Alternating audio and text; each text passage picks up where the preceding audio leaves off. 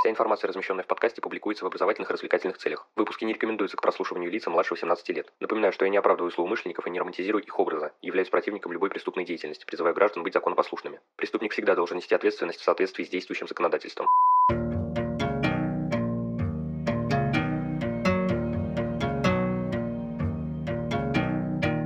Всем привет, вы на канале Cream One, и сегодня мы продолжаем говорить о книге Ричарда Тейлора «Разум убийцы». В общем, без лишних слов.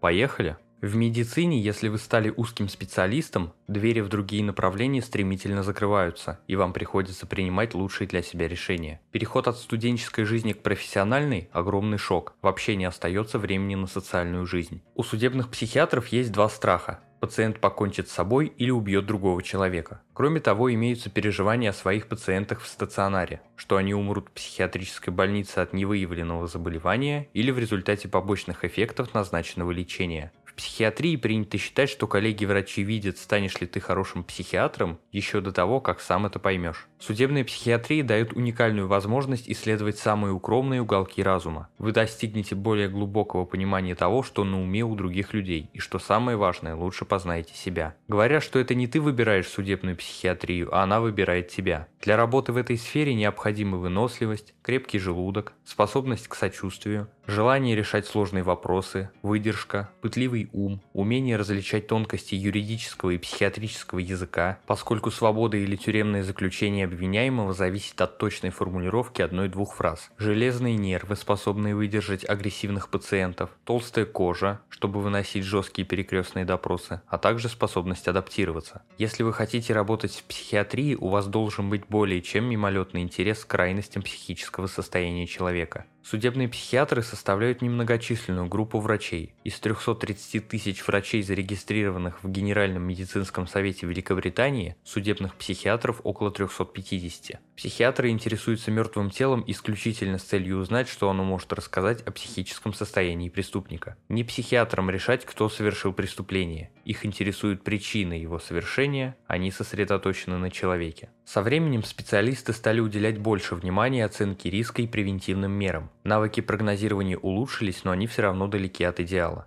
Предсказать преступление – это примерно то же самое, что пытаться в сентябре составить прогноз погоды на июль следующего года. Можно говорить об определенных закономерностях, но нельзя предсказать явление в конкретный день. Плохо проведенная оценка психического состояния, даже если она была основана на неполной информации, может вызвать отстранение от работы, увольнение или даже публичное унижение. Вы имеете право на ошибку только в том случае, если бы ваши коллеги поступили приблизительно так же. Самые серьезные проблемы связаны с тем, как психиатр документирует формирует свои выводы и представляет их. Хотя качество услуг в некоторых больницах остается на высоком уровне и психиатрическая помощь в тюрьмах стала намного лучше, оптимизм поугас из-за ликвидации наркологических служб и психиатрических больниц, сокращения коечного фонда в больницах и недостатка финансирования. В то же время доступ к психиатрической помощи теперь получить труднее. Появились запутанные бюрократические процедуры направления пациентов к специалистам, а также отдельные команды врачей, занимающиеся лечением на разных стадиях болезни. Крупные команды специалистов, которые раньше принимали любых пациентов, теперь сменились маленькими подразделениями. Таким образом, сегодня получить лечение труднее, чем раньше, но выписка из психиатрической больницы может быть очень быстрой. Создается впечатление, что если у вас есть тяжелое психическое заболевание и вы хотите получить высококачественную помощь, включающую длительную психиатрическую оценку, доступ к персонализированной терапии и хороший уход, то вам нужно сначала совершить преступление. Несмотря на огромный прогресс в развитии доказательной базы судебной психиатрии, повышение качества судебной медицинской экспертизы и улучшение отношений между врачом и пациентом, избран карательный, но вместе с тем осторожный подход. Судьи неохотно отправляют психически нездоровых убийц в психиатрические больницы, и это отражается на прецедентном праве. Судебные психиатры, полицейские, тюремный персонал и сотрудники службы пробации теперь общаются чаще, чем раньше, и это очень хорошо. Судебная психиатрия отличается от обычной медицины. Врач сидит в карете скорой помощи, готовый помочь всякому, кто его ждет. Судебный психиатр едет в психиатрическую больницу в автозаке, чтобы работать с преступниками, слишком опасными даже для тюрьмы строгого режима. Порой приходится проводить опрос заключенных, стоя за дверью камеры или за спиной надзирателя в полном защитном обмундировании. Судебные психиатры делятся на три типа. Первый – это так называемые хирурги психиатрии. Дерзкие и уверенные в себе, они носят костюмы, гордятся своей решительностью и не прислушиваются к мнению коллег. Как правило, склонны к обвинению и отказываются признавать ошибки. На другом конце спектра находится бригада с нимбами. Они не желают выступать в суде в качестве свидетелей экспертов, носят молочные шерстяные джемперы с заплатками на локтях и считают, что работают самыми несчастными и обездоленными членами общества, какими бы опасными они не были. В центре их работы стоит реабилитация пациентов и забота о них. Где-то посередине, где большинству психиатров нравится видеть себя, находятся те, кто представляет собой соединение этих двух типов. Это психиатры, заинтересованные в четком мышлении и детальном анализе,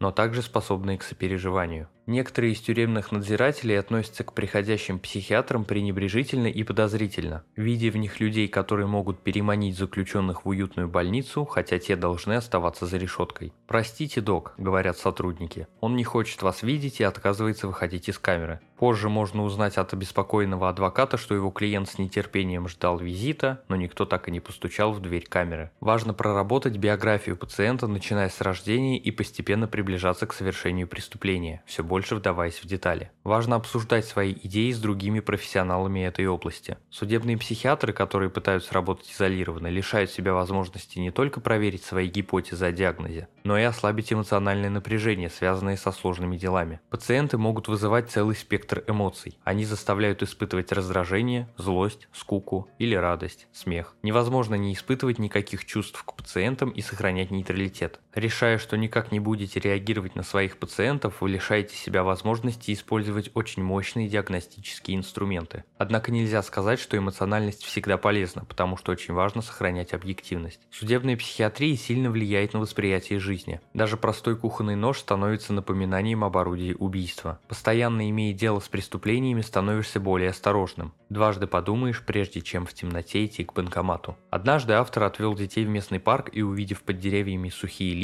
не смог не вспомнить место преступления. Когда он ночью лежал в постели, темные волосы жены напомнили ему о локонах убитой. Казалось, увиденные фотографии портили то, что должно было стать счастливыми моментами с семьей. Иногда нужно отодвинуть работу на второй план и проводить время с людьми не из своей профессии. После расследования преступления судебные психиатры становятся более опасливыми и осторожными, когда дело касается выписки больных. Однако важно не позволять этим инстинктам влиять на свободу пациентов. Судебные психиатры часто говорят, что после работы с тремя аналогичными делами вы становитесь экспертом в этой области. Что ж, на этом выпуск подходит к концу. Благодарю за его прослушивание. Следите за подкастом на удобной вам платформе, не забывайте про одноименные группы ВКонтакте, Инстаграм и канал на Дзене. Рассказывайте другим о Crime One и проявляйте всяческую активность, мне будет приятно. А если вы захотите поддержать проект материально, добро пожаловать на Бусти, рад любой помощи. Но главное, всегда помните, нераскрываемых преступлений не бывает.